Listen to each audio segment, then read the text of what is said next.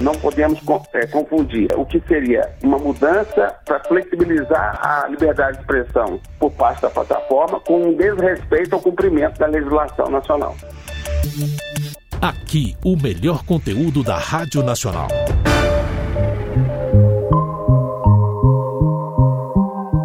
Um dos assuntos que o mundo está debatendo hoje é a venda da plataforma Twitter.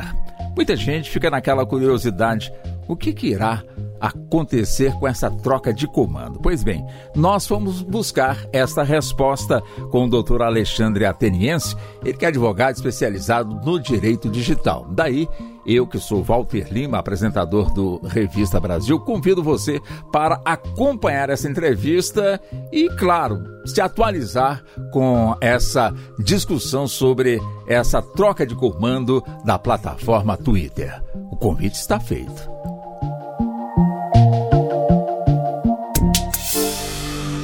Que o senhor define essa discussão no mundo em relação aí à venda do Twitter e adquirido, portanto, por esse bilionário, doutor Ateniense? Bom, Walter, antes de mais nada, a gente tem que entender todo um contexto. Né? É, as primeiras declarações que aconteceram do Elon Musk após a compra do Twitter foi no sentido de que ele mexeria no algoritmo é, de, de, de, que faz a busca do, no, no, no sistema para poder tornar que os conteúdos sejam mais facilmente acessados. Segundo ele, existem algumas restrições que nem sempre mostram todas as informações devidas a partir das, da pesquisa das palavras-chave. Mas o mais importante foi que ele se colocou como um neoliberal e que, por esse motivo, ele iria é, ele é contra é, o, estilo de moderação que é feito hoje na plataforma, que acaba culminando com é, o cancelamento de alguns perfis, onde se identifique que não são pessoas, são robôs que se instalam, bem como o disparo massivo através dessas, desses mecanismos sistêmicos que não são, que, que, vamos dizer assim, que disfarçam, que manipulam o propósito inicial, que era de cada pessoa ter a sua liberdade de expressão para poder colocar o que quisesse em poucas palavras. Porém, a gente tem que lembrar que o Twitter, a sua sede é em São Francisco, na Califórnia. Eu tive a oportunidade de estudar nos Estados Unidos e uma das coisas que me chamou bastante atenção é que o, o conceito de liberdade de expressão nos Estados Unidos é muito mais amplo do que no Brasil. Lá, através da primeira emenda da Constituição, qualquer cidadão pode exercer o seu direito, mas aqui no Brasil, se a gente for fazer a, a mesma interpretação, os exemplos de liberdade de expressão têm que ser encarados como proporcionais. Então, existe sim o direito à liberdade de expressão, é uma garantia individual de, de, cada, de cada cidadão brasileiro, mas não significa dizer que isso é um cheque em branco para que qualquer cidadão possa chegar numa plataforma como o Twitter e plantar desinformação, né, através de fake news ou ofensas, porque não vai acontecer nada, porque afinal de contas ele está simplesmente exercendo seu direito à liberdade de expressão. A liberdade de expressão, ela, se for desproporcional, ou seja, se afetar uma outra garantia é, constitucional do cidadão, ela tem que ser combatida e, obviamente, a, a ferramenta, ao meu ver, seguirá é, cumprindo as ordens judiciais brasileiras. É, não, é, não podemos entender que o fato do Twitter quer dizer que vou mudar os critérios de moderação, o Elon Musk, melhor dizendo, significa que agora não, agora pode colocar o que quiser no Twitter. Absolutamente. É, o, o, Twitter, pelo marco civil da internet, mesmo tendo sede no exterior, mas escritório de representação no Brasil, ele é obrigado a cumprir a legislação brasileira, sob penas muito severas.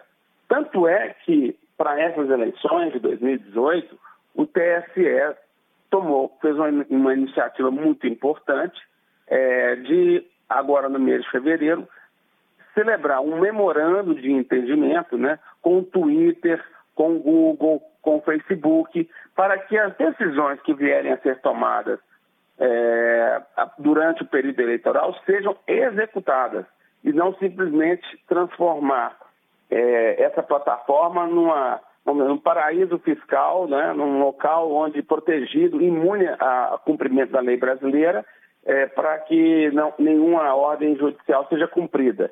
É, como, como, sabemos e foi amplamente noticiado pela imprensa, o Telegram não participou desse memorando, mas depois voltou atrás. O que ocorre é que já teve eleição, Walter, você tem ideia, em 2014, que o Twitter nem participou, ele resolveu simplesmente fechar suas atividades durante a eleição, porque sabia que ia ter muito processo, ia ter muita situação de, de contingenciamento que ele não estava preparado para suportar. Mas agora mudou de opinião. Agora o Twitter quer sim ser uma plataforma de bastante uso durante as eleições, mas ele não muda nada para mim em relação à questão de não cumprir os compromissos que previamente foram é, celebrados com o Tribunal Superior Eleitoral para dar mais efetividade aos abusos que podem acontecer durante o período eleitoral. Ou seja, podemos resumir então de que com essa mudança de mãos em termos de propriedade do, do da plataforma Twitter, quer dizer, a, a, liberdade vai existir. Agora, cada um que assuma a sua responsabilidade, seria mais ou menos isso, doutor Ateniense? Seria mais ou menos isso, mas se se o Twitter, uma vez notificado pela Justiça Brasileira, não cumprir uma decisão de remoção de um perfil nitidamente falso ou divulgar desinformação, e olha que é, nesse memorando, Walter, já existem mais ou menos assim umas cinco ou seis medidas efetivas, inclusive de treinamento para os para o TSE, para os colaboradores do TSE, sobre como é que é o mecanismo de funcionamento do, do Twitter para que as decisões sejam muito mais cumpridas do que anteriormente, é, eu acho que ele não vai voltar atrás em relação a isso. Há uma dúvida. Eu acho que pode haver mais flexibilização quanto à moderação dos conteúdos. Mas não, não, não entendo de forma alguma que se o TSE tiver uma decisão e julgar que houve excesso, houve perfil falso, houve ofensa, houve fake news, ele vai deixar de cumprir essa, essa, essa decisão. É, não vejo isso como um, essa venda primeiro almoço como uma tábua da salvação para situações como essa. Pelo contrário, é, não podemos é, confundir é, o que seria uma mudança para flexibilizar a liberdade de expressão por parte da plataforma com um desrespeito ao cumprimento da legislação nacional. Nós estamos entrevistando o doutor Alexandre Ateniense, especialista no direito digital. Também participando da entrevista, doutor Alexandre, o editor da Agência Brasil, Aécio Amado. Vamos lá, Aécio. A minha pergunta, doutor Alexandre, é com relação a essa questão do Twitter ser uma plataforma onde por ela circulam é, é, é, pessoas que são clientes dessa plataforma. Eu falo isso porque o, o, o, o então presidente Donald Trump, ele, em pleno exercício do seu mandato, já no final ali, ele teve a sua conta cancelada pelo Twitter sob a alegação que ele estava, estaria espalhando fake news. E eu gostaria de saber do senhor como definir no Brasil a atuação do Twitter sem que, que a própria plataforma é, exerça um, um, um, valor, um juízo de valor sobre quem está ali é, é, participando dessa plataforma, com informações, diálogos, conversas. Ok. É bom que a gente considere que nós temos dois protagonistas nessa história, né? Dois personagens principais. Um, a própria plataforma Twitter, e outro, é, o, a justiça brasileira, que é obrigado a velar pela soberania, é, ou seja, de tornar efetiva a legislação no nosso país na plataforma digital. Então, existem dois mecanismos de controle. O primeiro e mais rápido é o da própria plataforma. Então, é, plataforma, qualquer plataforma, ela define nos seus termos de uso, que é um documento que é divulgado publicamente, o que pode, o que não pode ou como pode, em termos de conteúdo, para que possa estabelecer esse limite, né, esse divisor de águas do que, que é lícito, do que, que é ilícito, pra, para fins de, de, de julgamento da plataforma. Todavia, esse julgamento dos critérios da plataforma, eles não são é, muito claros, muito divulgados, muito transparentes. Então, e é, nós estamos sempre lidando com uma situação extremamente casuística.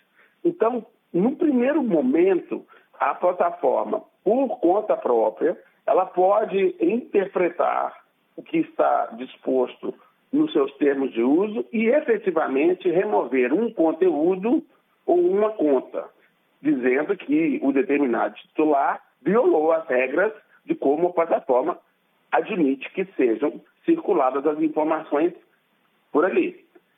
Entretanto, se uma vez divulgada uma fake news ou um perfil falso e o Twitter não foi, é, vamos dizer, ativo é, para poder combater aquilo que ele mesmo define como ilícito na, nos termos de uso, a, a, a segunda forma de, de controle é através do judiciário.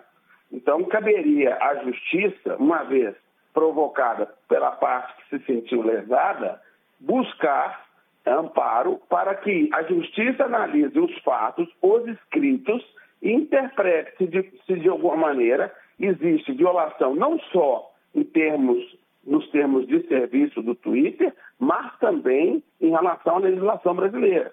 Então, é, não é o fato, essa discussão de que uma empresa está com, tem a sede no exterior e lá no termo de serviço fala assim, nós respeitamos a lei da Califórnia. Mas não, não significa dizer que ela não tem que respeitar a lei local, porque o grande embate mundial que existe é um duelo de forças entre as grandes plataformas que detêm parte da arquitetura da internet e o governo e os estados, onde cada um quer é, preponderar os seus interesses em cima do que seria o cumprimento das leis.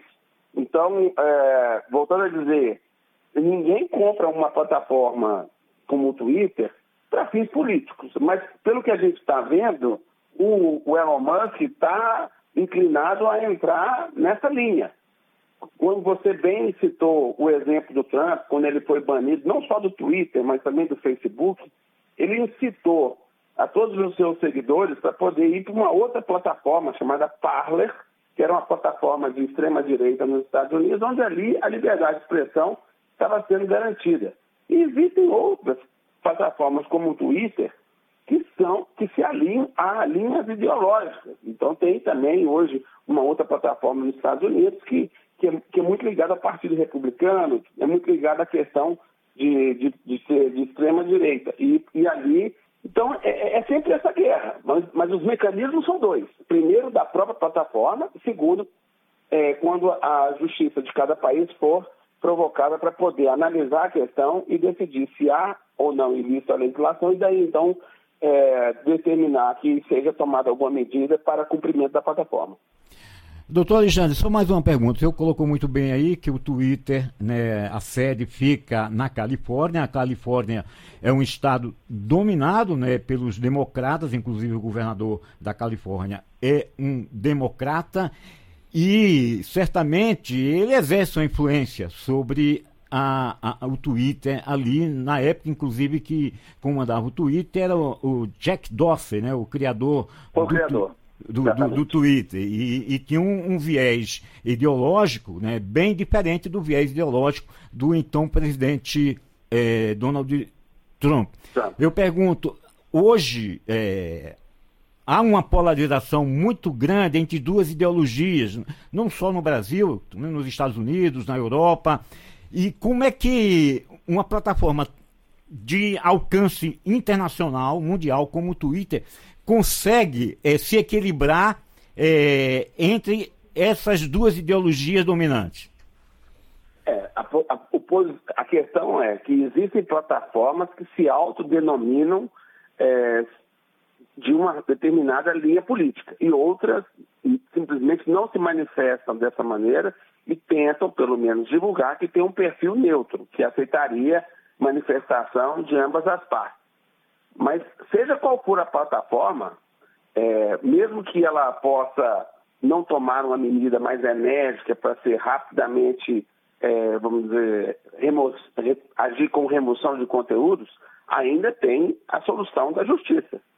E o Marco Civil da Internet, que é o nosso instrumento legal que regulamenta o uso da internet no Brasil, que garante os direitos dos titulares, é, é, tem um artigo muito claro a respeito disso, por mais que, que é a obediência à lei brasileira e, por que não dizer, às decisões do, da justiça brasileira, nos casos de empresas que nem têm sede aqui, mas que operam com os dados e com, com afetam as atividades do cidadão brasileiro. Então, é, como salvaguarda, é, apesar de que o ideal seria que a própria plataforma pudesse, de forma isenta não vinculada a questões políticas, é, tomar decisões mais rápidas, ainda assim haveria justiça para poder ser garantidora de eventuais violações de direitos, seja de ofensa ou de disseminação de fake news. Diante desse debate que o mundo todo está é, fazendo em relação à venda ah, da plataforma Twitter, doutor Alexandre, é possível identificar quem ganha e quem perde com essa transação? Isso em termos mundiais, não em termos é, de negócios, mas no geral. É possível identificar quem ganha e quem perde nessa transação?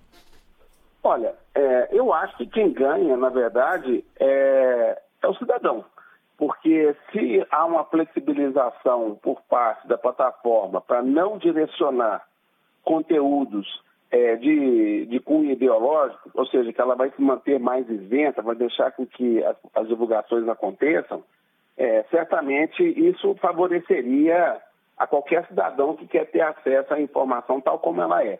É bom sempre lembrar o exemplo da Cambridge Analytica, que contou com um grande suporte do Facebook para poder direcionar as pesquisas, a divulgação de enquetes, para poder coletar é, interesses de diversos, de milhares de cidadãos norte-americanos em prol de uma causa que era ajudar a eleição de Donald Trump.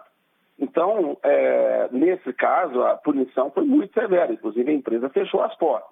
Então, o que a gente espera é que a, a liberdade de expressão, de fato, possa favorecer ao cidadão, que possa criar seu juízo de valor, porém, nós não podemos entender que essa liberdade de, de, expressão ela deva ser total e restrita. Porque, na verdade, nós temos outros, outros, outras garantias constitucionais que são do mesmo nível da liberdade de expressão, estão no mesmo artigo, inclusive, mas que, evidentemente, se forem violadas proporcionalmente ao tamanho da divulgação, ao tamanho da, do efeito que essa mensagem dita como liberdade de expressão tiver, é, pode afetar demais e, com isso, então, ensejar a remoção desse conteúdo ou de um perfil falso.